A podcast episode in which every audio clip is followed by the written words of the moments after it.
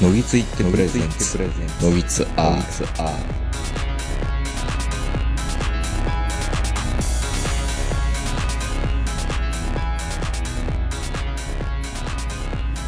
どうも皆さんこんばんは、東横名人です。えー、本日も1月下旬、えー、東京某所我が家よりお届けしております。お相手は私、東横名人と、今回もですね、ゲスト、はい坂本さん、ガイの、えー、もう声聞こえてますが、この方に来ていただいてます。はい、いつもお世話になっております。中堅インターネットラジオ、ラジオ食堂からやってきました坂谷でございます。エターナル中堅ポッドキャスト。エターナル中堅ポッネットラジオのラジオ食堂からやってきました。はい、はい坂谷さんです。えー、またもう一人来ていただいてます。はい。エターナル中堅ネットラジオ、ラジオ食堂から参りました。MBA 橋場です。よろしくお願いします。よろしく。お願いします。まあ、まだメンサってつかないんですよね。つかないで。そうですすね。BC 早くリップもつかないです。BC ディッ早くプもね。、早くメンサでつけてね。わかった。なんかね、悪いけど、メンサの値打ちなんかだいぶ落ちたような気がする。これ、橋場さんが悪いとかそういうのじゃなくて、5%か。あ、2%、あ2%。2% 2%、2% 2%って、そう、いや、2%なんかってね、言うても大したことないんですよ。なんか学年1位の子ぐらいのもんでしょ、言ったら。まあ、クラス、クラス1位位。ですよ、クラスクラス1位1位。か。まあそうか、うんそんなもんか。はい。ということで、今日はまたラジオつながりの話をするんですけど、まあなかなかね、ポッドキャストとかっていうものの、僕らまあラジオつながりじゃないですか。うん。そうですねとい。うところで、まあ、みんなのね、このラ、まあ多分今ラジコをみんな聞いてると思うんですけど、うんどれだけ普段地上波のラジオを聞いてるんだっていうのを、お互いちょっと開示してみようぜって話になったんですよ。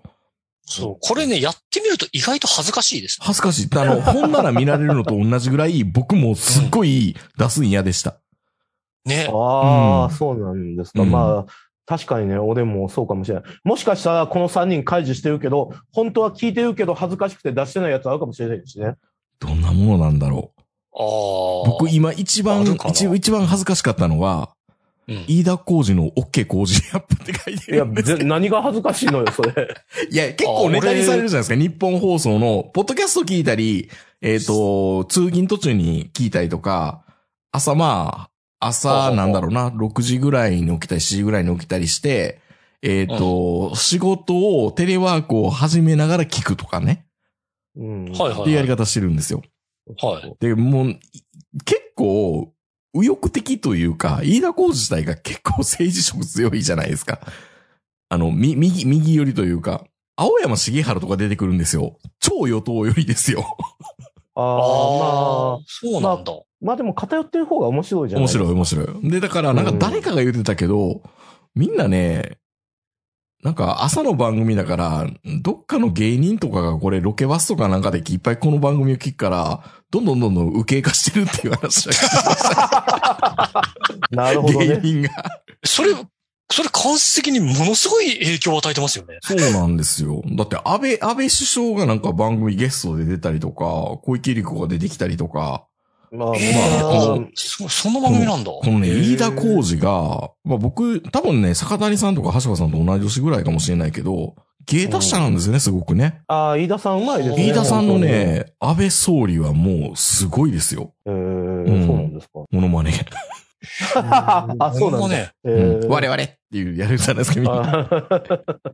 ああで、なんでこの、あ、この企画僕は提案したんですけども、はい。あの、結構ね、リスナーさんと会った時に、普段どんなラジオを聞いてるかって結構聞かれるんですよね。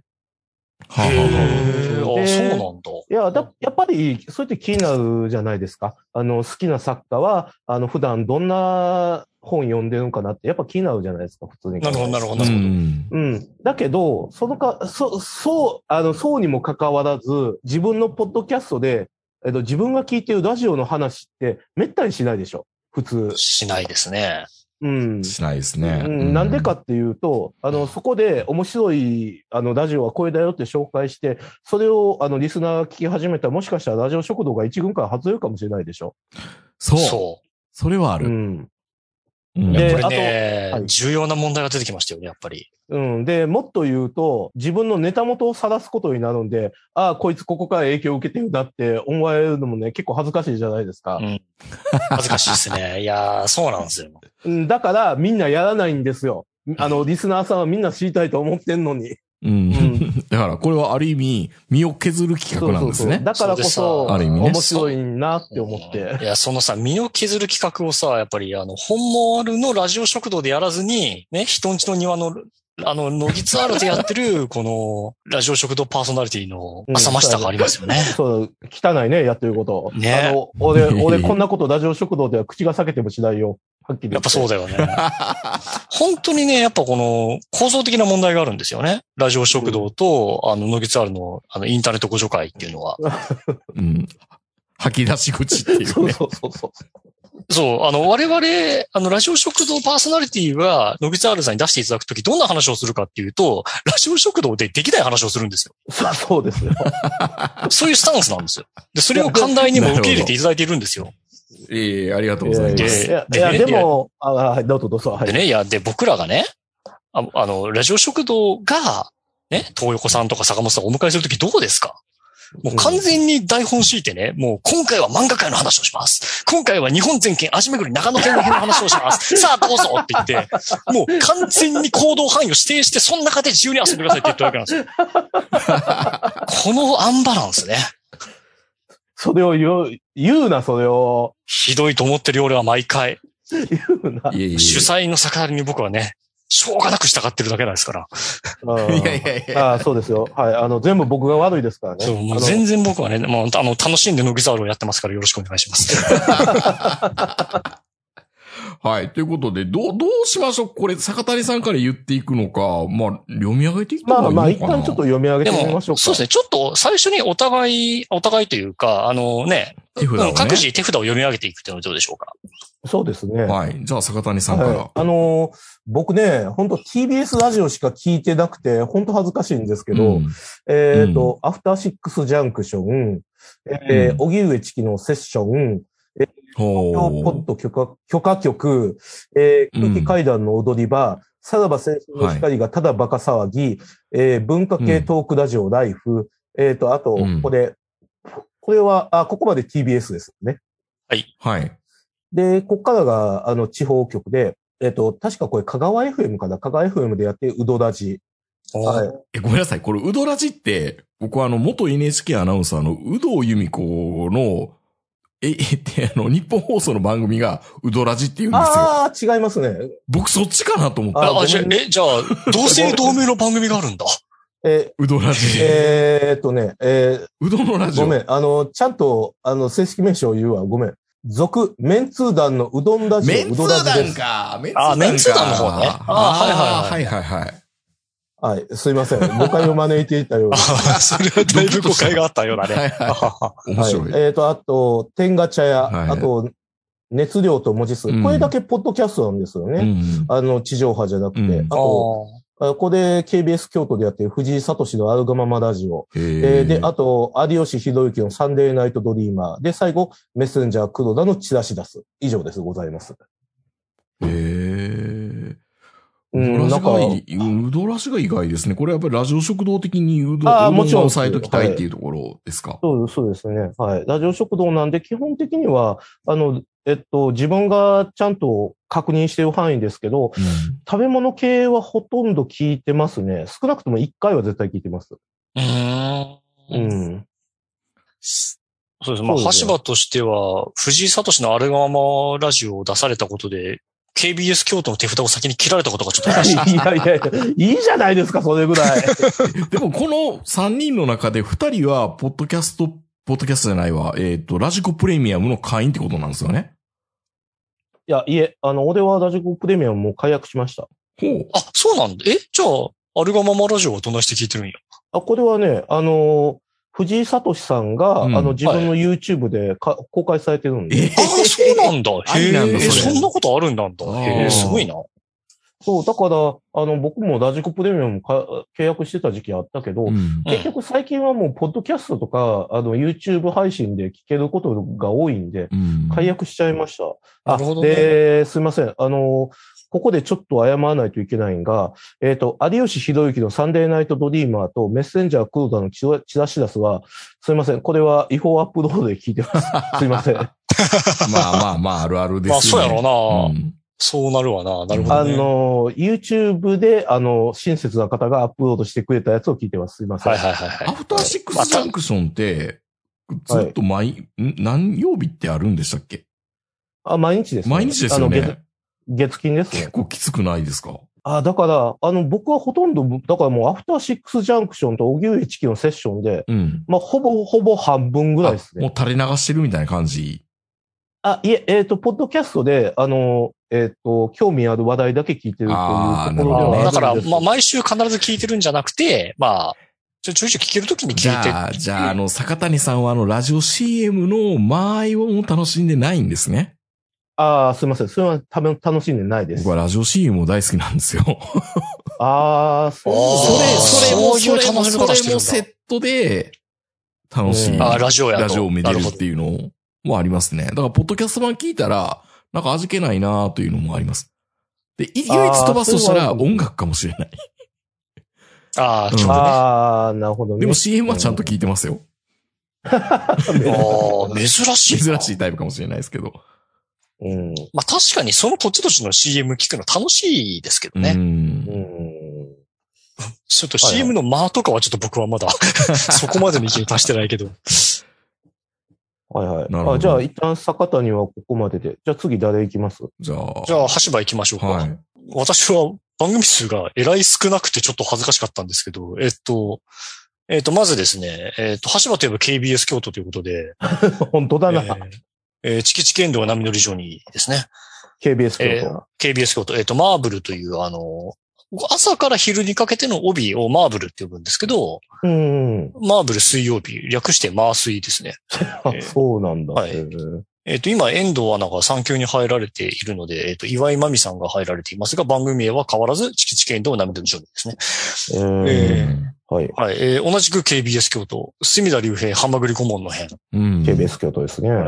同じく KBS 京都。えっと最最近始まった、あの、アルミ缶のチラリズム。これね、僕アルミ缶好きで、えーあの OBC で、あの、アルミ缶の今夜は勝負パンツっていう番組やってて、はいはいはい。あの、メッセージ出して会員券ももらったんですけど、会員番号50番だったんですが、えーこの番組が終わってしまい、非常に悲しかったんですけれども、KBS 京都で、あの、復活されましてですね、レギュラー番組が。うんはい。欠かさず聞いてますね。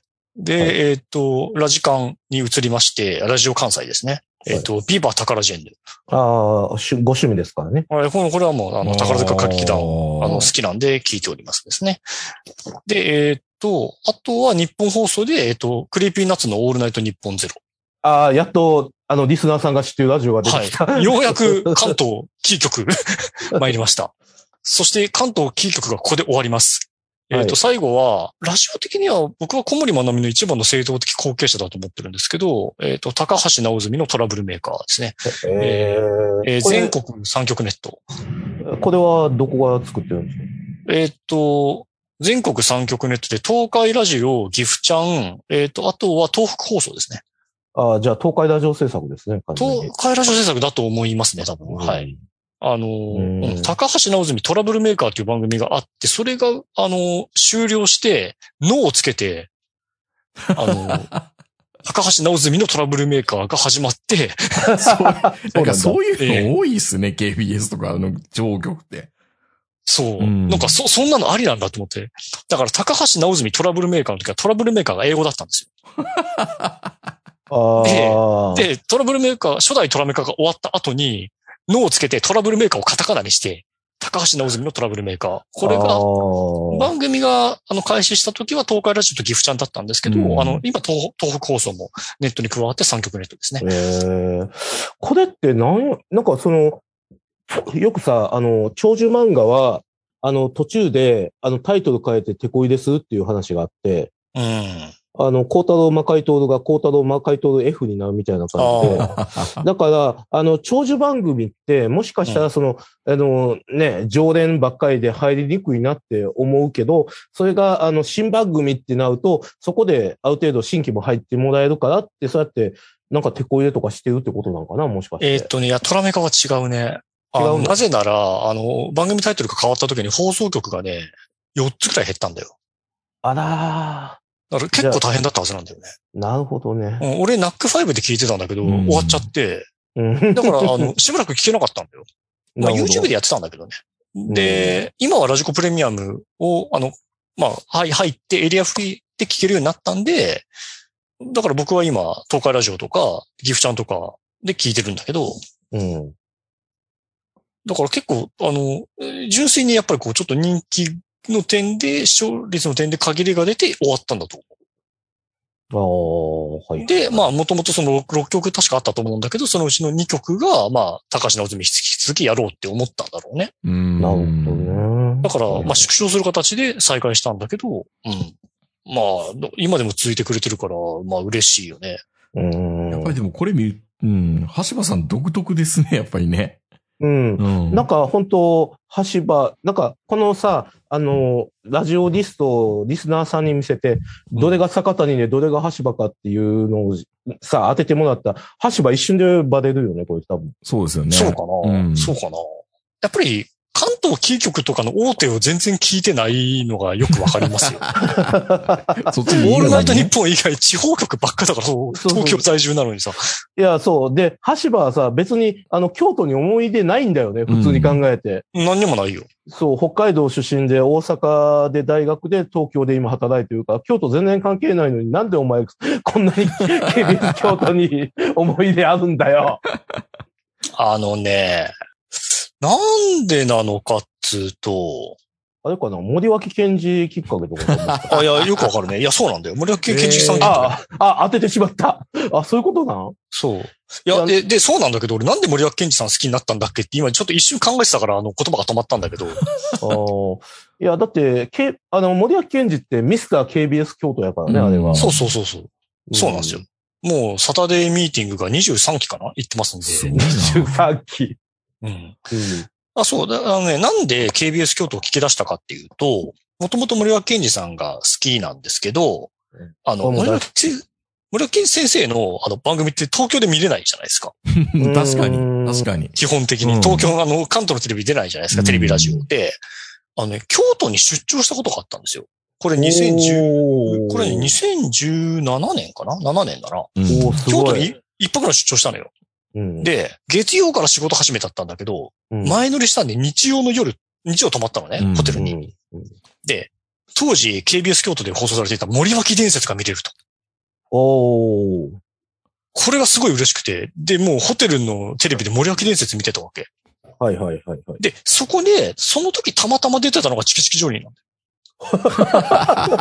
よ 全部それやんけ。そうで、で、チキチキジョニーってその時初めて知ったんだけどさ、あのね、まあ関西の芸人さんなんで、関東ではあんまりね、知らないから、チキチキ面白いなって思って、うん。で、当時はラジコプレミアムも、あの、入ってなかったんですけど、加入してなかったんですけど、えっと、ポッドキャストでチキチキの波乗りジョニーを見つけて、うん。ポッドキャストから聞き出したのね。へで、隅田隆平ハマグリ顧問の辺もポッドキャストやってて、聞き出したんですけど、えっと、チチキチキの波乗りジョニーを全部聞きたくなり、ラジコプレミアムに入ったんですああ、なるほどなるほど。よ。うんだから僕はチキチキのラジオを全部聞きたいがゆえにラジコプレミアムに入ったんです。なるほど。はい。はチキチキのサブスクで300、今や、300いくらやったっけ？390ぐらいですかねわかんないけど。?390 円。ちょいと高い気がしますけど、まあ、ええ。なるほど。はい。まあ、あの、全部なかなか聞けないですけど、あの、週4時間番組なんで、すげえ。えチキチキの4時間波乗りジョニーって、うん週4時間なのよ、昼の帯だから。あの、10時から、朝の10時から午後の2時までなんだよね。そういうことか。うん。で、隅田隆平、ハマグリ顧問の辺は1時間半あるんで、うわーすげえ。うん。まあ、ハマグリ顧問の辺は必ず毎週聞いてる。で、チキチキはちょっとなかなか聞けないけど、オープニングトークだけ聞いたり、でもオープニングトークでも30分ぐらいあるんうで。ん。おーなるほど。で、ね、で、あの、あとはアインシュタインが結構好きで、アインシュタインがひらめきラジオっていうのやってて、それも好きだったんですけど、これはちょっと残念ながら終わってしまったので、うん KBS 京都ね。TBS 京都。やっぱ売れちゃったからかな。アインシュタインも。売れちゃったからね。うんでも売れちゃったけどさ、東京進出してないじゃない？え、もうしたよ、多分。東京進出。え、もう、もう本拠東京なんだったっけ、アインシュタインって？あー、でも微妙かな。関西じゃない？だって関西で番組、レギュラー持ってるぜ。あー、そっか。テレビまだ関西かうんな。まだ関西ちゃう？あれ。かな。大阪吉本やで、所属。あー、そっかそっか。あー、失礼しました。はい。そう。で、まあだから今は、まあチキチキの波乗り上にセミダリフェン、ハーマグルゴムのフェン、アルミカンのチラリズム。この3つが不動で、うん。なるほどでチキ。チキは、あの OPC でも30分番組やってるんだよね。えあそうなんですかうん。いただきました30分っていう。そっちもたまに聞きますね。いやなるほどーじゃあやっぱラジオうまいんですね。うまい。んうん。ただ、まあ僕はチキチキは、あの、あの、ローカルの、うん。あの、番組って基本的にフリートークで時間を埋めることがある種求められるじゃないですか。うん。あの、その、関東のキー局とかに比べると構成作家とかも足りないし、うん。とにかくフリートークで喋ってっていうスタイルが多いでしょ。でそのローカルの AM のラジオにもう最もフィットしてるのがチキチキジョニーだと思ってるんですよ。へえーー、それすごいな。そう、地方の優みたいな感じになりますね。いや、本当地方方のようだと思う。だから逆に、あの、うん関東のラジオだといけないと思ってるのね。あのスタイル。ああ、確かにそうかな。だから話を短くまとめることがすごい、あの、あまり得意じゃないと僕は思っていて。まあ、ポッドキャスト向けじじゃないですか。そうそうそう。んだから、もう30分前、だから30分組あまり聞かないのは、うんやっぱり長く聞いた方がチキチキは面白いんですよ。なるほうど。んだから4時間番組の方が好きなんですね。うん。だからちょっとこの番組リストには、波乗りジョニーだけ書いたんだけど、っていうのがまあ僕の、そう、チキチキに対する愛情で、まああの、ビバ宝人のは宝塚が好きなんで、うんで、唯一ね、宝塚を取り上げている。まあ、宝塚 OG が、あの、やってる番組も、他にもちょっとあったりはするんですけど、今はビバ宝人の聞いてて、うん残念ながら終わってしまったんですけど、山梨の FM 富士という放はい送局で、はいはいはい。うん。うんあの、一条あずさ様、元星組男役スターが、あの、一条あずさのガッツだぜって番組を、あの、放送されてて、はいはいはい。あの、もうこれは必ず毎週聞いてましたね。うんで、番組が終了するという発表がなされてからは、最後の6、5回ぐらいかなは、あの、放送まだ残してますね。うん。聞いてない。あの、だいやいや、ダウンロードして、残して聞いてないあいや今でも多分、もういや、もちろん全部聞きましたよ。聞いて、当たり前じゃないあ、ですか。保管、保管してると。保管してる保管してる。なるほどこれはちょっと永久保存版だから、推しなんで。なるほど。まあ、 Creepy Nuts のオールナイトニッポンはまあね、あの、まあ、みんな大好き Creepy Nuts。みんなうんまあ、 Creepy Nuts はみんな好きでしょっていう。うんなるほど。高橋直純のトラブルメーカーは、まあ、先ほどお話しした通り、小森まなみ、えー、正当的後継者としてうん。聞いておりますですね。なるほど。はい。じゃあ、私、東横からいきますね。えー、はいはい佐久間信之のオールナイトニッポンゼロ。霜降り明星のオールナイトニッポン。菅田正樹のオールナイト。東京ポッド企画局、工藤さんにも言ってもしょうがないんですけど、東京ポッド企画局と工藤さんにも言ってもしょうがないんですけど、TBS ですね。で、問わず語りの神田伯山。この TBS。はいはいはいで、先ほど恥ずかしいって言った、飯田浩二の OK 講師アップ。いや、別に恥ずかしくない恥ずかしくはないで、あと、安住慎一郎の日曜天国。ああ、はいはいはいはい。ファーストサマーウイカのオールナイトゼロ。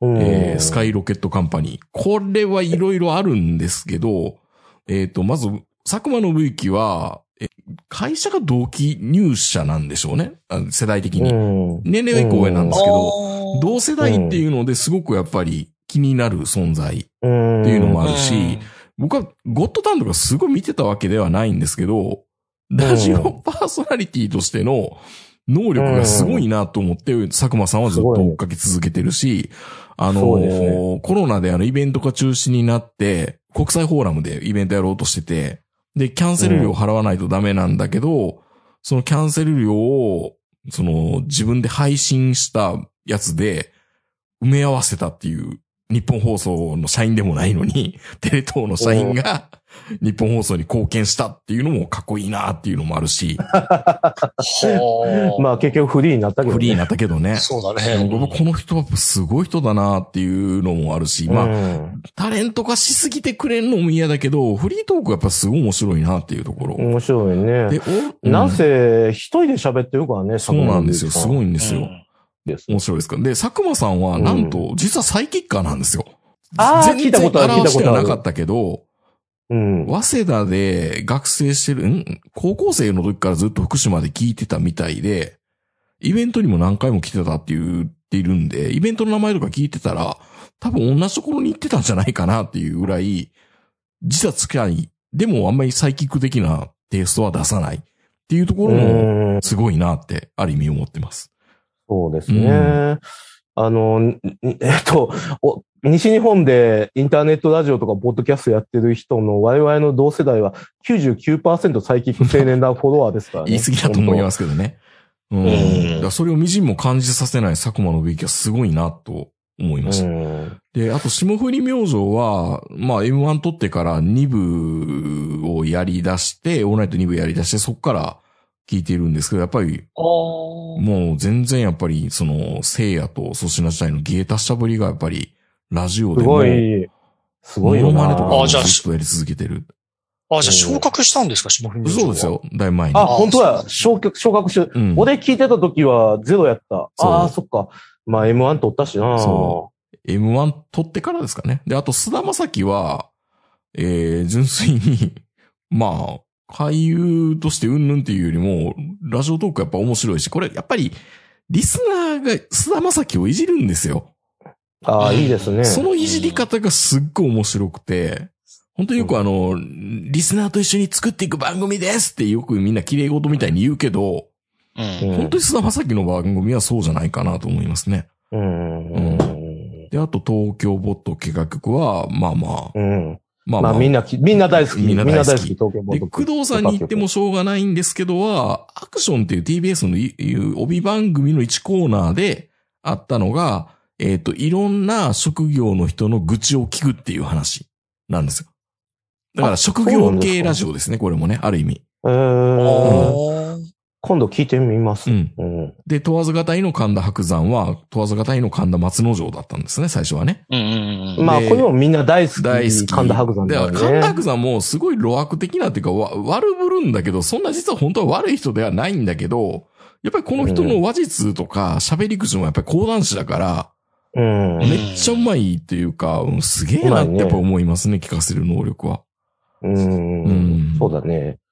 そう。あの、僕も、あの、神田伯山も、あの、佐久間信之のオールナイトニッポンも、すごい面白いと思うし、聞いてた時期もあるんだけど、うんあの、僕、やっぱり、あの、生理的な話だと思うんだけど、一人喋りはすごいと思いつつも、うんあんま好きじゃないんだと思うの。前に笑い屋がいるじゃないですか。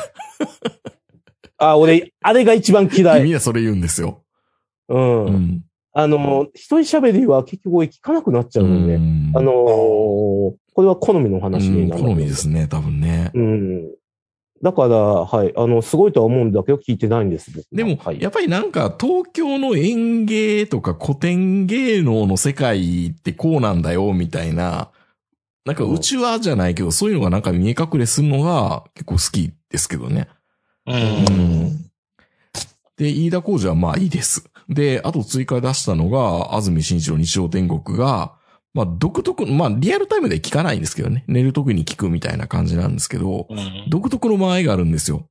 あの、うん。めちゃめちゃ溜めて喋るんですよ、安住紳一郎。オープニング、テンション低うんく。うんうんそれが癖になる。うん あ、そうだねで、。そっから結構異常なテンションにカッ飛びますよね。また安住さんカッ飛ぶところも面白いから、その変化を楽しむ、歓喜を楽しむ番組。えーファーストサマーウィーカーのオールナイトニッポン。まあこれ純粋にドテラジオって言っていて、まあ下品な話をするから、うん。まあ無理せんでもいいんやで、みたいな感じで聞いてます。うん。で、スカイロケットカンパニーは、えー東京 FM の夕方の、夕方から夜8時ぐらいにかけての帯番組です。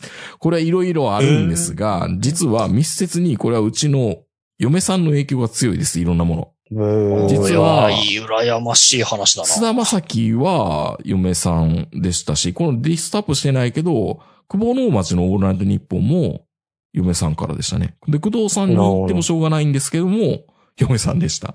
で、最後のスカイロケットカンパニーは、ずっと夜うちそれが流れてます、うちで。台所から。だから自然と、自然と入ってくる。うんいや、素晴らしいじゃないですか。夫婦でラジオって。まあ逆にそれがないとひょっとしたら今やばかったかもしれないですね。いやー、超羨ましいですね。いや、でも、橋場さん、あなたね、羨ましいって言ってますけど、はい。あの、ラあの、もしその状況だったらラジオ食堂を嫁に聞かれてるっていうことですからね。それちょっと考えた方がいいと思いますよ。なるほど。そうか。あそれの、それは確かにある。は、割と大きめのディスクはらんでますよ。いやー、ハラムハラムハラム。あなんかハートウォーミングチンポ橋場とかこの間言われたし。ええやん俺が、俺が出てない回で。うん別に、別にそれぐらいええやんけ、別に。ええんかい まあ、うん、そうですね。はい。まあ、え、ちなみに、あの、え、東横さんちは、はいあの、野木津は、あの、嫁さん聞いてらっしゃるんですか？全然聞かないですね。興味持たずに、バカにされます、あの、オープニングの曲を。ああ、よかった、セーフ。のぎつ、あ、R、あ、R って何なのこれ。バカじゃないの？みたいな。よかった、よかった。よかったですセーあれ、バカじゃないのとは思わないんですけど、そう、いつも疑問なのは、あの、冒頭なんて言ってるのかがわかんないんですよ。のぎつ行ってプレゼンツって言ってるんです。あれ、言ってって言ってるのか？そう。最初に、えっ、と、のぎつ行ってという次の一手を逆にして、な、なんかよくわからんけど、そういう、あそういう、そういう、なんか、ユニ、ユニットっていうとかな。そうだっプロジェクトたのか名みたいにしてるかなと思ったんですよ。コンビニなるスみたいな。なるほど、なるほど、なるほど。あ、いや、その僕その、言っての部分が全然聞き取れなくて、フ。聞くたに。びにこれはなんて言ってるんだろうと思ってたんですよ。のぎつ行ってプレゼンツなんですよ。なるほど。あのぎつ行ってプレゼンツのなんかあってもいいんです、別に。あ。うーん。いや、あの、俺は単純に、あの、第一回にそういうことを喋ってるのを聞いてたから、はいはい。普通に、のぎついってプレゼンツが頭に入ってたんやけど、うんあ、あ、やっぱ、あれ、分かってなかったというか、なんか、その、聞き取れてなかったっていうことを今知りました。なるほど。そうか、僕、途中から聞き始めたから、一回を聞いてないんだよな。だからか。まあ、まだ、まだ、まだ全然ファイル残ってますからね。うんブログは、ブログありますからね。遡れますからね。遡れる。そうですね。そうなんですよ。まあだから結構うち奥さんの影響がでかいですね。スカロケなんか聞こうとも思わなかったですからね。あーでも結構やっぱ、まあそうでしょマうねンボウヤシロはラジオ講座だなっていうのはやっぱ思いますね。なるほどあれ？うん東横さんってすみません。東横さんは、ラジコプレミアム入ってらっしゃるんですよね。入ってないです。あ、いや、入ってない、ないのか。うんうんあ、そうか。そうか、いや、なんか、あの、関東ばっかだなって思って、関東ばっかりちょっと意外だったんですよ。だって関そうそうそうそう。関東の人だから。まあ、そう、関関西が一個もないなと思って。だって今ちょっとありがたいのは、東京の人しかわからないかもしれないんですけど、最近ね、ラッキー FM って茨城 FM が入ったんですよ。でこれのえ、ラッキー FM って、うんここで聞けるんですか、聞けるんですよ。東京で。これのメリットは何かっていうと、オールナイトはがラジコで、えっ、と、普通のフリーで聞いていても、一旦寝過ごして24時間以上経った後で、もう一回、あの、復活できるんですよ。あの、ラッキー FM で。オンライト放送の曜日が違うからいやいや、違う違う。えっ、と、ラッキー FM でも配信してるから。ああ、なるほどね。オールナイト。はははははははははそれは結構メリットかなと思いますね。ああ、そうかそうかそうか。うんどう、どう、え、じゃあ同時間の配信じゃなくて、ちょっと時間をずらして配信してる。間、同時間発信だけど、うん。えっ、と、二重に発信してくれてるんですね。え、そうすると、24時間以上経過した後でも、後でも巻き返しができるんですか？うん聞くい直しが、だから日本放送の枠を使ってしまっても、例えば佐久間のあ、そういうことか。ああ、わかりました。なるほど、なるほど。そうそう寝、寝過ごして、ああダメだったみたいなこと言っても、ラッキー FM あろうはって言って、ラッキー FM で聞ける。なるほどタイム。リーでね。うんそっかそっかそっかそっか。なるほどね。そうなんですよ。意外な、そうか、ラジコプレミアム契約してるのが俺一人なんだ。意外に。ちょ、ちょっと意外でしたね、これ、正直。まあ、たかだか390円だから、まあ、全然契約してもいいんだけども、あの、結局、今ってほとんど、まあ、YouTube で違法で聞いてる人間の言うことじゃないんだけれども、うん。実際のところあんま起動しないんだろうなというのがあって、結局、契約してないですね。いや、橋場が聞いてる番組は違法アップロードも多分、ない。まあ、クリーピーは、クリーピーはちゃんと、ま、まともな配信がされてるけど、もうあとは自分、もう、僕はもう、ちょっと radiko プレミアムないと、割とマジで生命線ですね。まあ、でも、YouTube で聞いてもいいんだけど、YouTube やっぱバックグラウンド再生できないから、うん。うんああ、そうね。まあ、プレミアムに入れって話なのかもしれないけど、うん。であとやっぱり、コマーシャルも聞きたいっていうのがあるんで。いや、それは結局、あのー生活の一部になってるから、僕は散歩しながら聞くとかっていうのがやっぱ多いんで、うん。うんそうそう、あの、1時間なら30分30分で1時間散歩してるよっていうのが、やっぱり、ある程度目安になるのがいいなっていうのもあるし、わかりますね。あ、うんわ私もそれはそうですねう。ん。だから30分番組かけて終わるまでに戻ってきたりしますねそ。うそうそうそうそうそう。っていうのもあるし、今だったら僕も今の1年間ぐらいの生活リズムが、あー月曜日から金曜日の間で、なんかね、月火水ってめちゃめちゃ忙しいことがすごく多くて、うん。木曜日になってくると、なんか、ある意味で言うと、木曜日って多分本当社会人で一番しんどいと思うんですよ。週休、えー週5で働いているとかすると。うん、うん、そうだね。でも今なんかおかげで、水曜日乗り切ったらあと惰性でいけるなって感じになってるんですよね。ああ。ある意味その、月火水がとにかく忙しいんですね。とにかくしんどい今。で、うん木曜日になったら、あ今週終わったわ、みたいな感じになって、佐久間信之のラジオを、なんか、木曜日か金曜日に聞いてるって感じですかね。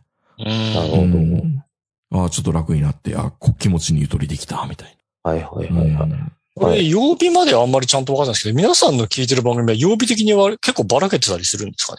うーん。ばらけてますね自分の場合うんああああ、自分の場合はと、あの、ほとんどポッドキャストもしくは MP3 ダウンロードで聞いてるんで、特にあんまり意味ない。関係ない。ああんまりあ関係ないです。ほと、まあ、あの、100%リアルタイムで聞いてないんで、だから関係ないですね。いや、うん橋はもうあの100%をダウンロードで聞いてるんですけど、あの、いや、なんか例えば月曜日になったら、あの、高橋直澄のトラブルメーカーが日曜日だから、あの、トラブルメーカー聞いて、うんああ、そういうのはあるかな聞く。タイミングがやっぱり固定されますね、ある程度ね。うんううん。ん。いや僕の場合は水曜日がやっぱ鬼門なんですよ。うん。あの、水曜日がチキチキン城の波乗り場に4時間と、隅田竜平浜栗顧問の辺1時間半があるんで。なんですけど、水曜日って、あの、 Creepy Nuts のオールナイトニッポンゼロが火曜の深夜だから、うんなるほど。 Creepy Nuts 聞くわけですよ。で、これが、えっ、と、1時間半あるわけですよ。なるほど。1時間半聞いた後に、ね、波乗りジョニーとハマグリコンボの辺があると、ああ、しんどいみたいな。あー別にその日に聞かんとあかんわけじゃないじゃないですか。じゃないんですけどね。それでもやっぱりテレワークも減った、あの、それなりにあって、うん散歩とかしててもやっぱり、あの、まあ、あとやっぱり、ポッドキャストここに書いてないんで、ああ、うんそっかそっか。そうそうそう。まあ、ラジオ食堂を自分で聞いたり、飯から聞いたりしてると、結構ね、時間が足んないっすよね。うん。時間足りないですねそう本当にねだから、ちょっと、あんまり言い言えない話ではあるんですけど、だから、ポッドキャストはほとんど聞いてないんですよ。ごめんなさい。うんあの、自分のラジオ食堂は毎回聞いてますけど、当然ながら。うんあの、ノギツアールさんも一個飛ばしぐらいでしか聞いてないですし、あの、飯からも本当一個飛ばし、三つ飛ばしぐらいですね、うん本当に。ああ、そっか。うん。ちょっとあんまり大きな声で言えない話だ。だからやっぱり地上波がメインになっちゃってますね。うんどうしたって。ああ、そうですよね。まあ地上波が一番面白いからね。あの、残念ながら。僕、飯からは全部聞いてますね。ああ、素晴らしい。もう1分1秒逃さず全部聞いてます。ああ、素晴らしいな。こう、コウジさん聞いてくれてると嬉しいな、ノギツも。うん。だ僕もやっぱ同じ、坂大さんと同じですね。ポッドキャストほとんど聞かなくなりつつあるのと、うん。ラジオ食堂は、プレイバックは飛ばすこと多いかな。まあ、さ、そうですあね。まあ、そりゃそうっすよね。まあ、多少声若いなって思う時ありますね、あれ聞いてるとね。うんめちゃめちゃ若いですねね。うん自分で聞いてもびっくりしますよね。うん若いな、ヤング坂谷みたいな。まあ、ヤングっつっても35ぐらいですけどね、あれ。35ちゃうか、32、3の子だよ、あうんの時。そうなのドイツはお散歩するときに結構僕聞きますね。まあ、あと、あの、うん。3、40分ぐらいの、そうですね。ちょっと散歩にはいいぐらいですからね。そうんう。なかなか全部聞くの難しいんですけど。あと、ポッドキャスト音圧低い場合がね、結構あるから。ああ、確かああ、うん確かに。に。そういうのはありますね。なるほど。これ。聞いてて面白いのかな。でもまあ、でも、本棚見るみたいな感覚に近いですね、本当に。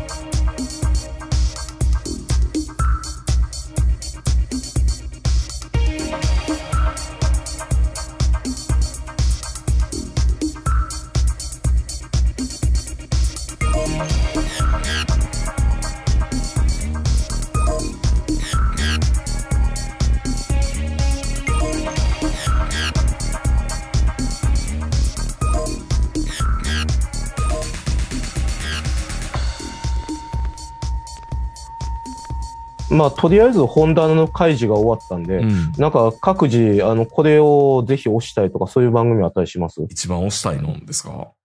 うん。あじゃあ僕から行きましょうか。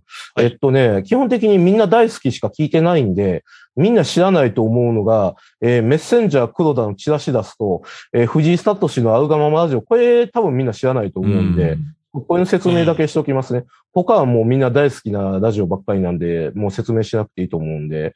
あのね、メッセンジャー黒田のチラシ出すは、これね、実はね、あの、今週、あの、サンダヘタレイディオの、あの、まさとさんから教えてもらったラジオなんですけど、うん。で、おあの、聞いてるとは言いつつも、だ、まだ1回しか聞いてないんですよ。ー、なんだ、そうなのか。そうだったのか。はいいやー、でもこれ本当面白かった。うーん。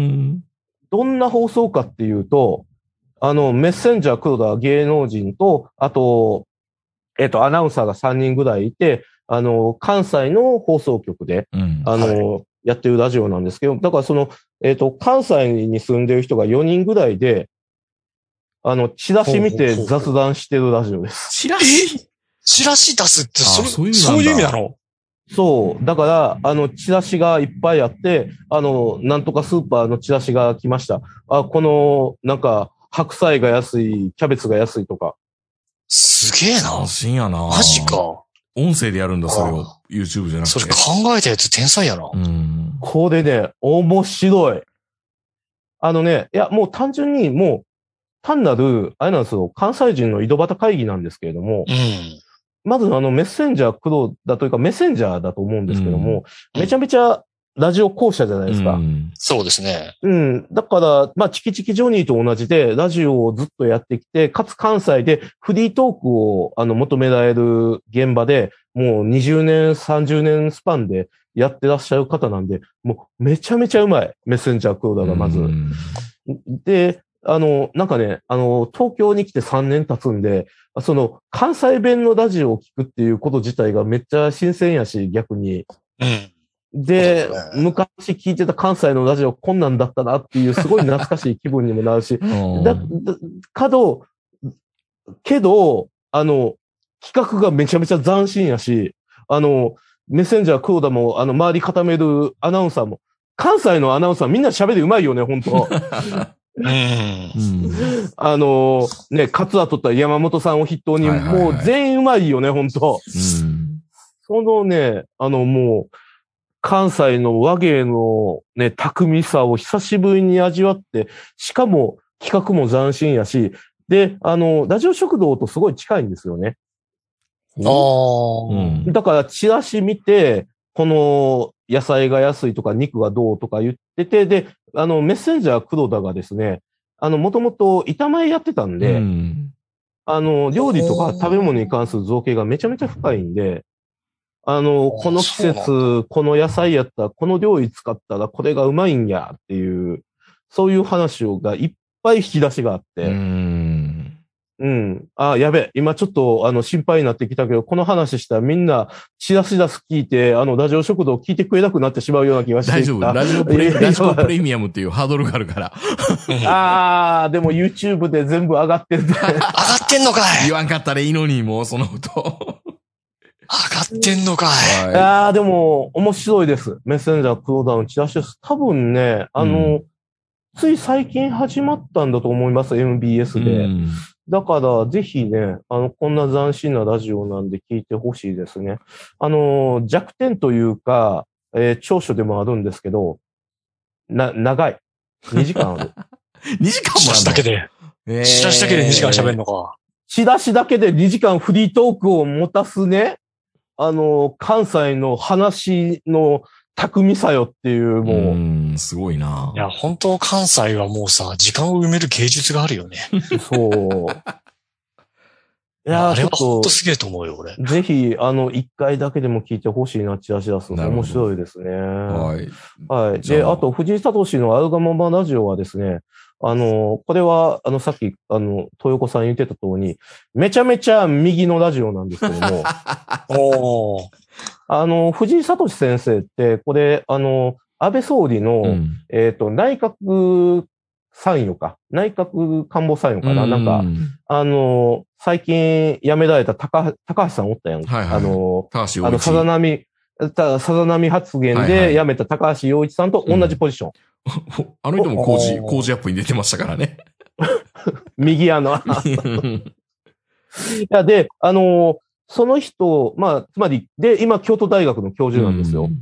その、まあだから、日本で一番頭のよく知識もある人が、めちゃめちゃ喋りが上手いんですよ。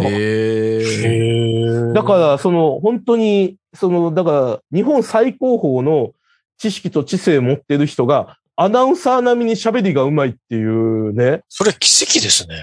いや、ほんと上手いね、藤井聡先生。生あ、そう。あの、ほんとタレントやわ、この人。あの、最近ね、あの、なんか、朝まで生テレビとかにも出てるけど、うん。もう本当にわかりやすくて、論旨がもう本当にビューティフルって言いたいぐらい、もう、ちゃんと通ってて、はい。しかも、なんか、あの、エモーショナルな喋りもできて、うんそう、あの、ロン、ロジックがもうすごい綺麗なのに、あの、エモーショナルな喋り方で、あの、リスナーに訴えかけることもできるっていう、なんやこの人めちゃめちゃうまいなって、思っちゃう。ほんとすごいね。で、あの、パーソナリティは藤井聡先生と、まあ、関西の、あの、まあ、なんていうか、あの、若いお、あの、アシスタント役のお姉ちゃんおるじゃないですか。あの、えっ、と、ね、浜村淳のラジオに出てくる、あ、名前忘れちゃった。まあ、あの、まあ、そういあの、った人ね。合図ち、合図ち打つお姉ちゃん、う昭和企画の人みたいな感じのね。そうそうそうそうそう、合図ち打つお姉ちゃんやねんけど、ん藤井聡先生の喋りが面白いし、うんあの、とにかくもう難しい話でもめっちゃわかりやすく喋りはるから、うんあの、そのお姉ちゃんが、どんどん頭良くなってるのがわかるんですよ。ああ、すげえ。まあ、だから。だからあの、言ってしまえば京都大学の教授がマンツーマンで喋ってくれてるから、本当このお姉ちゃんが毎、毎週京都大学で講義受けてるみたいなもんなんですよ、本当に。まあそうやな。うん。なんかどんどん頭良くなってて、うわ、やっぱ藤井先生すごいなって思うんですけど。はい。で、あと、あの、まあ、全部 YouTube で、あの、自分の、あの、チャンネルで、あの、流してらっしゃるんで、これ全然違法性ないですし、しかもね、あの、朗報としてさっき東横さんが言ったみたいに、KBS 京都の CM も全部流れるんですよ。おお。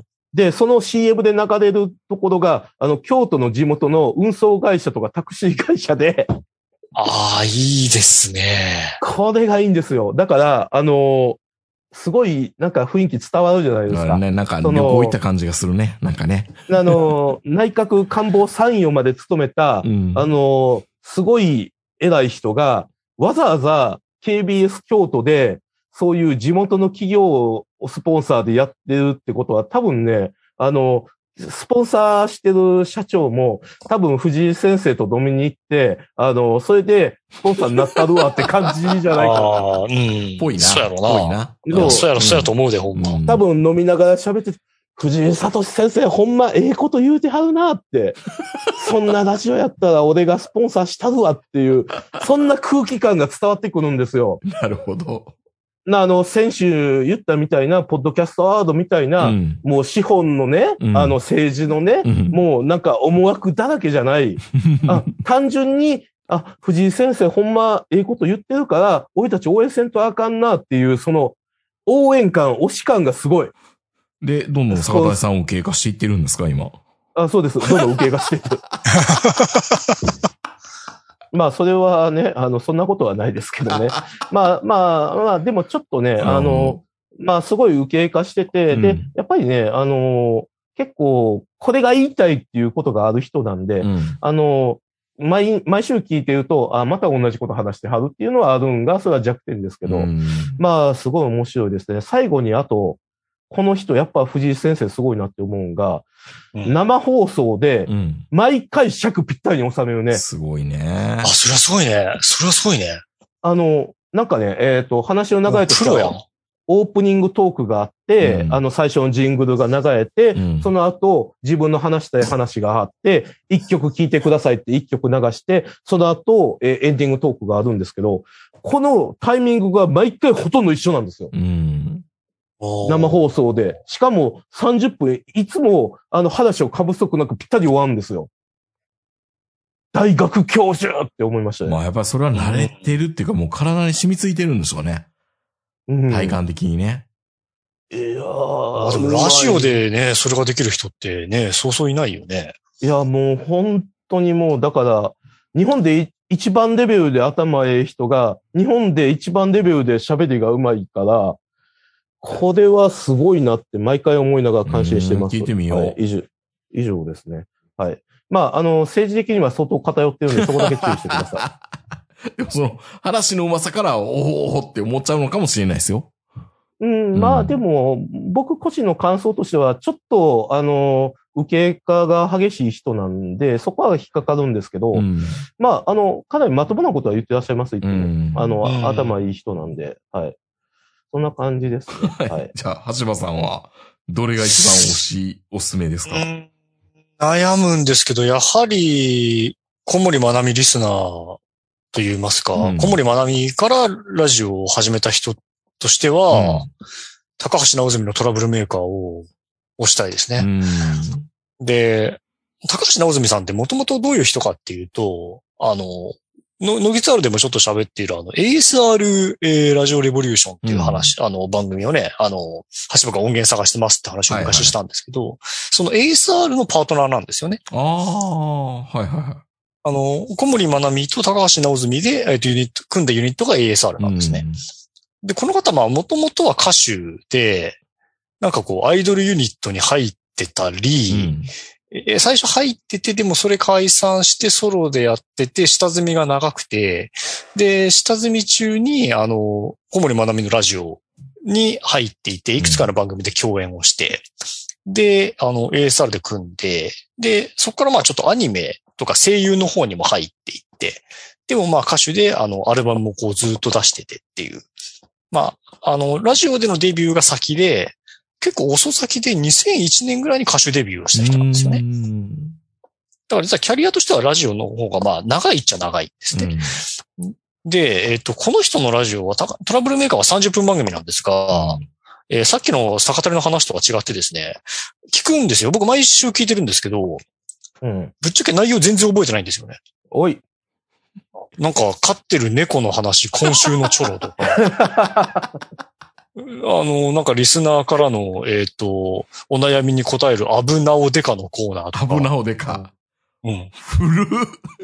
古いでしょ？でもね、問題ないんですよ。なぜなら、リスナーも古いからです。危なおでかってあの曲流れるんですか？やっぱり。ジングルで後ろバッキには。えっとね、うん流れないですね。流れないんだえっと、あいや、流れるんだけど、同じ曲ではないと思う。危ないでかの曲じゃないんだ。だ。あ危ないでかの曲じゃ多分ないと思う。うんてか危ないでかを僕見たことないから、もしかしたら同じ曲なのかもしれないね。多分違うと思うけどね。え、え、あ、ごめん。今、ようやく気づいた。え、危ないデカのパロディで、を今更やってるってことか？そうだよ。そうだよマジか、マジか。そうだ。よ。そうだよ。いや、問題ないんだって。タイムスリップ感がすごい。すげえなだって、リスナーの平均年齢、結構上やで、うちらぐらいかもしれんだよね。まあ多分そうだろうね。そうですだかね。ら、こ小森まなみさん聞いてた人が聞いてらっしゃるんやもんね。うんそういうことやで、そういうことやで。うん。だから、そうよ。危ないデカのパロディやっても全然問題ない。なるほど。問題ないですね。で、えっとね、この番組の特徴としては、リスナーがほぼ女性。あの、えー？だ男性リスナーは多分ほとんど、あ、で、あの、俺、高橋直澄は歌手としてすごい好きで、う。うんん。あの、ライブも何回も行ってるんだけど、もうなんか行くと恥ずかしくなるぐらい女しかいない。ええ。そうなんだ。うん男がほぼいない。うんあ、でもなんかあの、小森まなみのオフ会やったら、あの、男いっぱいっていう印象があったから、なんか意外やな、それ。マミネがイベントやったら男しかおらんと思うよ。うん、いや、な。うん。だからそこは全然違うんだよね。で、うんあのー結構ね、あの、小森まなみと高橋直澄がラジオやってた時は、なんかエロ像とか呼ばれてて、あの、好きな AV の話とかちょっとしたりしてて、だから男性ファンが多かったんですよ。あだからマミネの、あの、ラジオの中で男性ファンをちょっとつけ、あの、味方につけてる高橋直澄って構図があったんだけど、うん。あったけど、歌手としてデビューしてからは完全に逆になって、ええ面白い。もう。下ネタの話とか全くしなくなって、あら、はいはいはい。もうゼロになった。だからもう爽やかな話しかしない。なるほど。だからもう今週のチョロな話をして、リスナーのトークして、一曲かけて危なおでかやって、最後天体観測っていうこう、あ、なんだろう。まあちょっといいこと言うあのミニトークコーナーとかがあって全然中身覚えてないんだけど、それで30分なのね。褒めてんのか？そもそも。いや、もうね、うんこれはね、様式美なんです。空空気感とか様式美とか。空空気感と様式美です。もういいことしか言わない。もう悩みがあっても受け止める。一切を否定しない。夢プラス努力イコール現実何も否定しない。掛け算じゃない。足し算。ま、マミネイズミの、イズムの。マミ、いや、うん、本当に僕マミネイズムをうんすごい体現されてる方だなって思う。なるほおーだからあのトークイベントとかも行ったことあるんだけど、本当プロフェッショナルな方なんですよ。あの、逆たりの言葉を使うとあんま好きな言葉じゃないけど、信者ビジネスなんですよ、俺完全な。だからもう聞いてるリスナーも完全に固定化されてる俺も含めて、ね、CD 買う人も完全に固定化されてる俺を含めて、配信ライブ見る人も完全に固定化されてる俺を含めて。だから同じことを変わらずずっとやり続ける。っていう、ある種の様式美うん。を、たがすごく今後に学べて僕は似てると思うんですね。うんなるほど。まあ、あの、うん、違うのはリスナーの性別だと思います。うん。ちょっと聞いてみたい気してきたな。危な、危なおでか聞いてみたいな。うんう。ん。あ全然、あ、ちなみに全然似てないですよ。似せようとも思ってないですよ、あれ。バキューンみたいな MC、あの、指定水とかも入らないんだ。パキュンは入る。バキューンパキュン入るバキューンは入る入る。はいはいはい。はい。で、あ、ちなみにあの、危なおでかは毎週やってるわけじゃないんで、ああの、か、各週ぐらいの不定期コーナーなので、ちょっとお気をつけくだわさい。かりました。最近はあの、あ、ニューアルバム、ライブジュークっていうのを出されたんで、そっちのあの話が多いんで、あんまり危なおでかやってなかったんですけど。で、あの、全国3曲ネットっていうところもすごいマミネっぽいと思ってうるんですよ。ん、ぽいぽい。マミネは全国4曲ネットだったんですけど、だからもう、だからね、あの、坂谷と、あの、東さん聞けませんよ。うん。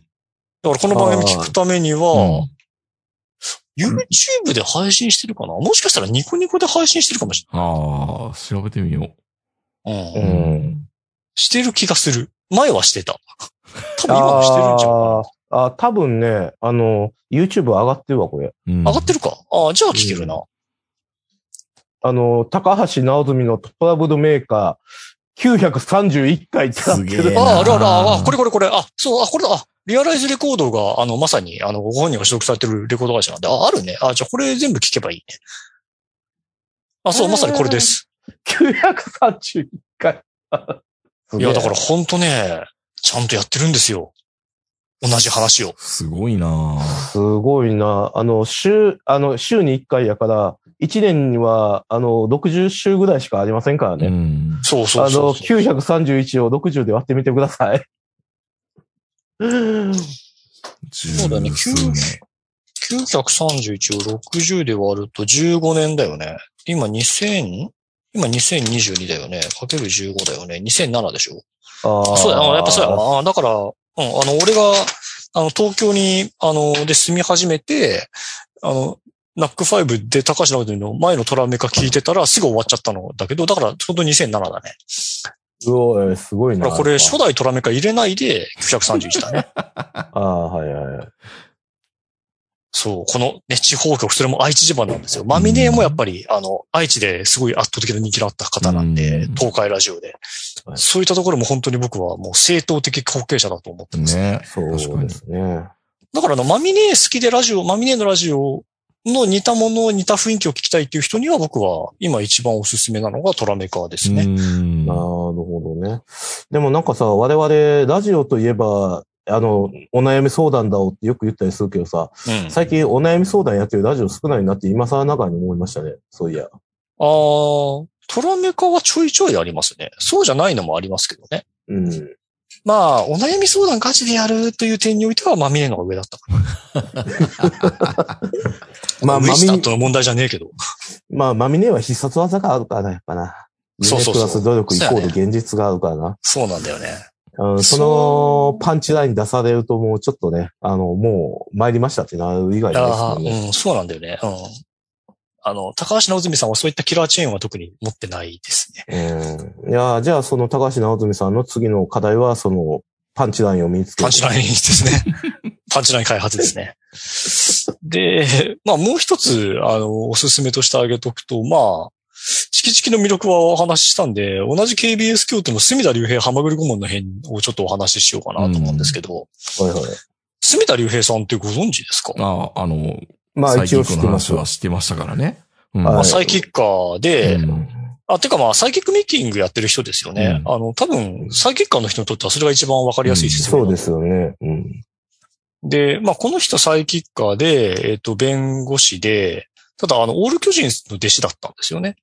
ああ、そうなんですか。島田紳介の番はいはい、組で、人間漫画だね。人間漫画だな。うんで、はい。あの、漫才師みたいな感じで、えっ、と、オール巨人の弟子になって、で、それと同タイミングで、えっ、と、大学の法学部行かれて、立命館なんですけど、うんで、えっ、と、芸人やってたんだけど、辞めて、えっ、と、司法試験を受験して、8回落ちてんのかな？うん。おー。かかなり苦節の長い時期を経て弁護士になられて、でもあの、トークは上手いんで、オールナイトニッポンもやってて、うん。オールナイトニッポンゼロ、2部だったと思いますけど、やってて、で、あのー京都で今、あの、法律事務所開業されてて、で、KBS 京都で、あのーまあ、ラジオ番組を、あの、持ってるんですよね。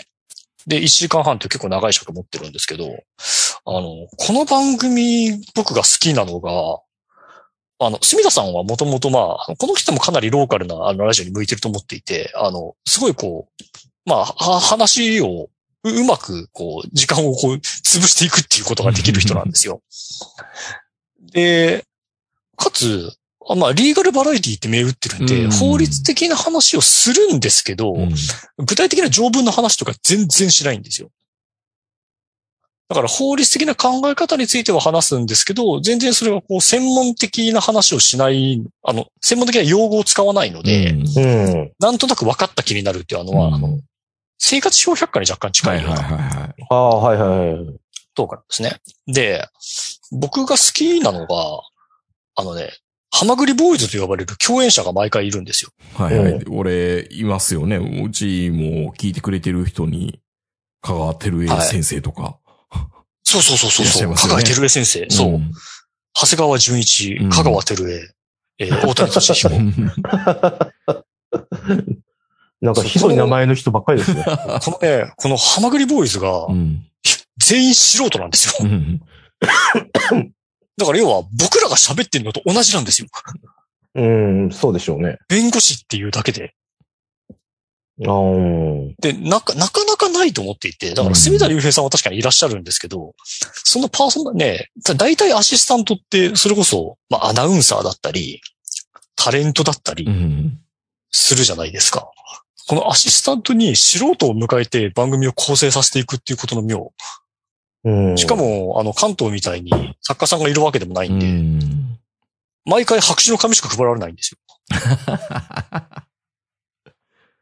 で、番組のこう、あの内容は全部住田さんの頭にあって、住田さんが思う通りのトークかけて曲流してって感じで1時間半を紡いでいく番す組なんですね。ごいな、そういう意味では。うん。で、先日、この構造が実は壊れまして、うん。あらあら。はい。あのーえっ、と、1月26日のハマグリゴムの編をですね、うん。ま、んこの放送が配信される頃にはもう間に合わないか。うん 聞けたら聞いていただきたいんですけど、その時の出演者が、長谷川純一、香川照江、大谷俊彦、うん。以上。まあ、隅田さんが、あの、体調不良で救援されまして。ね。はいうんすごいタイムライン盛り上がってました、その時。いや、こ 何やったんやれはね、そう。うん。これは上がりましたね、僕も聞いてて。あの、隅田隆平のハマグリ顧問の編って、あの、番組タイトルを最初に、あの、隅田さんがいつも言うんですけど、その声が違うんですよ。で、まあ、あの、ハマグリ、ハマグリ顧問の編のリスナー、通称ハマグリスナーは、まあ、これは長谷川純一の声だってわかるわけですよ。もうその瞬間に、あ、隅田さんいないなって思うわけですよ。うん。何があった何があったと。あ体調不良やと。うん救援かと。再放送もしないのかと。この3人で乗り切るのかと。うん。夢中になって聞きますよ。ほとんど曲流して終わってましたけどね。だ かまあまあまあまあまあまあ。らなんか僕らが今好きなラジオについて喋ってるのと同じような感じで、うん。あの好きな曲をひたすら流して好きな曲について喋ってそれなんとか1時間半持たせてましたけど、それはタイムライン盛り上がりますよね。ね。うん。なるほど。すごいな。あの、ハマグリスナーの間では、あの、どのハマグリボーイが好きかっていう、おっさんですけどね。えー全員おさんですけどね。ボーイズって言ってるけど。ボーイス僕は長谷川純一さんが好きです。なるほど。えー長谷川純一さんのあの、もう、あの、個人で法律事務所開業されてて、うんそこのホームページ見ると、あの、ハマグリ顧問の編出てますって書いてます。なるほどね。CM になるのかなと思うんですけど、これ、ある意味 KBS 京都っぽいですよね。非常にぽいと思いますね。手に届く番組。そう。頑張れば。なか、そう、なかなか面目役所だと思いますね。うん確かになそれは。うん。あの、ちなみに、えっと、住田さんは、あの、チキチキエンドウ波乗り上司にも月1で出てるんで、うん。あの、ゲストとして、僕それを聞いて住田理平さんおもろいなって思ってハマグリをも聞き出したんで、いつか KB、おー KBS 京都の経営陣になったりするんじゃないですか。あまあね、なんか、そのうち顧問とか社会取りとかなるかもしれませんよ。顧問顧問弁護士とかね。うん安泰だ大いにあり得ると思う。安泰だ、すみださそう。ん。うん。大いにあり得ると思う。ねだからちょっとあの、チキチキから聞き出すっていうのも実はおすすめだったりします。うんあなるほどね。そこであの、京させると京都 B 級裁判所を略して KBS っていう番組、あの、コーナーやってますんで。危なおでかと一緒ぐらいなんか面白いですね。あそうそうそうそうそう。はいあの、危なおでかと KBS ぜひ皆さん、あの、聞いてください。いいなよかったよかった。はい。じゃあ、じゃあ私最後、もう手短に、えっ、と、工藤さんに言ってもしょうがないんですけどですね。で、この番組は、まあ、さっき言ってたみたいに、いろんな人の職業の愚痴を聞くっていう番組なんですけど、たまにまあ、あの、俳優とか出てきてくれたりもするんですね。だいたいそういう時おも、あんま面白くないんですけど、まあ、普通の素人が喋ってる時の方がやっぱ面白いっていうのと、ちょっと最近はなくなったんですけど、ずっとね、30分番組でラスト10分ぐらいが、あのーここからは日本の経営者や団体のトップに聞く、工藤さんに言ってもしょうがないんですけどっていう子供の声から始まるコーナーがあって、何かっていうと、おあの、よく新聞、朝日新聞とかに、地方の名名手とか、なんか経営者を取り上げる名刺広告記事みたいあるじゃないですか。はいああいうのをラジオでやってたんですよ。最近なくなったけど。なんで、なんでこいつ急に出てくるのみたいな。ん なんか、どっかの起業したおおおじさんが働、あの、喋るみたいなコーナーがあったんですけど、それが結構香ばしくて好きだったんですけど、最近なくなって、フルで、ああの、普通の、あの、愚痴を聞く回になりましたけど、なんなんでしょうね。あれ営業活動してたんですかね ?TBS ラジオの人が。こう、こういう、こういうトークできるんですけど、どうでしたろうみたいな。そ そうですね。それは CM ってわけでもない。ないけど、え？まあ言ったら記事広告みたいな感じで、そう、そうであの、すね。うん日本のこの医療っていうのは本当に深刻で、みたいな。そんなことを喋らせる。る。うん。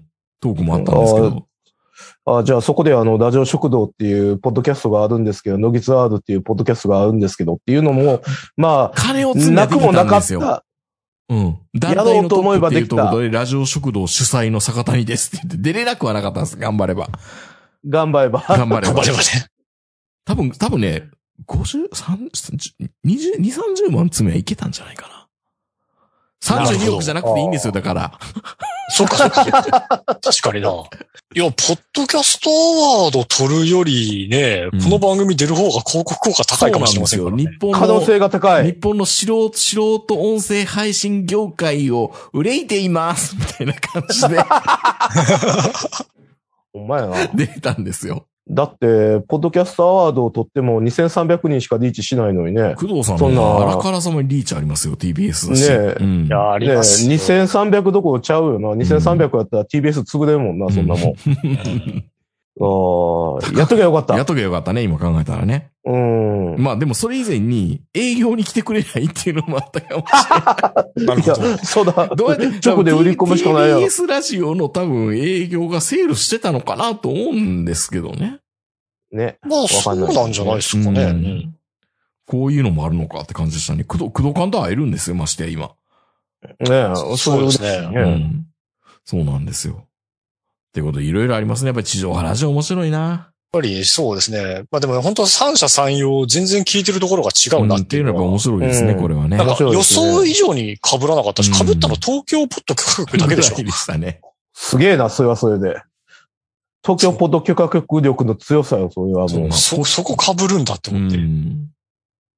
いや、俺、アフターシックスジャンクションとセッションはみんな聞いてるもんやと思ってたよ。え、もともとのいやいやいや。俺、俺はマースイ聞いてるからさ。うん。あの、うんアフターシックスジャンクションとはちょっと合わないよね。まあ、すいって。まあ水曜日しかないけどね。うん、そうやね。